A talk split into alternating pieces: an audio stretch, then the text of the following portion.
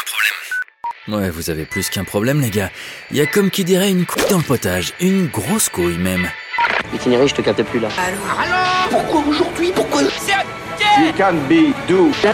C'est lamentable Est-ce que c'est bien clair Nous, acteurs de la communication événementielle, nous vivons en permanence dans l'anticipation. Nous devons toujours tout prévoir, même l'imprévisible, selon la formule consacrée. Mais soyons honnêtes, même en ayant parfaitement fait notre travail, en réalité, il y a aussi des imprévus, et savoir les gérer fait aussi partie de notre métier.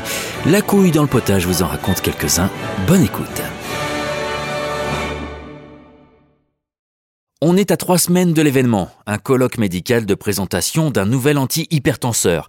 On travaille sur sa présentation depuis maintenant près de quatre mois, après avoir remporté un appel d'offres lancé par le laboratoire pharmaceutique détenteur du brevet. Jusque-là, notre cliente et nous avons toujours traité de questions d'ordre logistique.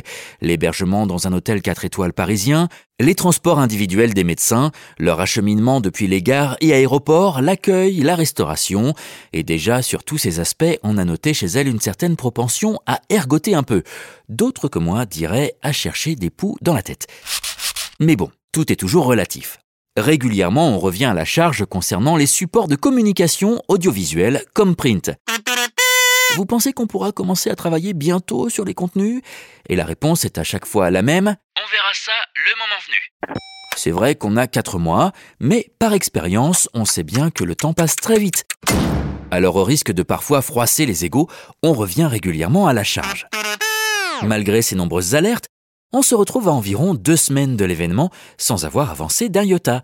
On entre dans la zone rouge, celle où ça devient plus que compliqué de produire des films ou des aides visuelles complexes et des mises en page de documents.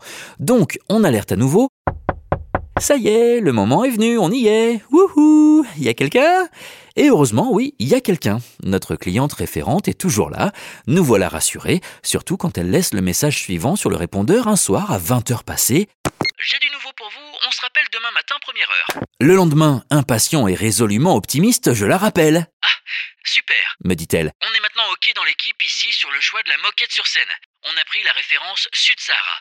Vous savez, euh, le beige moyen, ça aura de la gueule, non? Alors, quand la coupe est dans le potage, Volcanic is back to basic. Sincérité, adaptation et un peu d'humour pour soigner le tout. D'abord, on peut tenter le subtil et prescrire une légère dose de blanc dans le beige moyen du Sud-Sahara pour permettre de rehausser le fond sombre des aides visuelles. Euh, Au fait, à propos des aides visuelles, savez-vous quand nous pourrons recevoir le contenu? Ensuite, sans résultat probant, on passe par la caricature.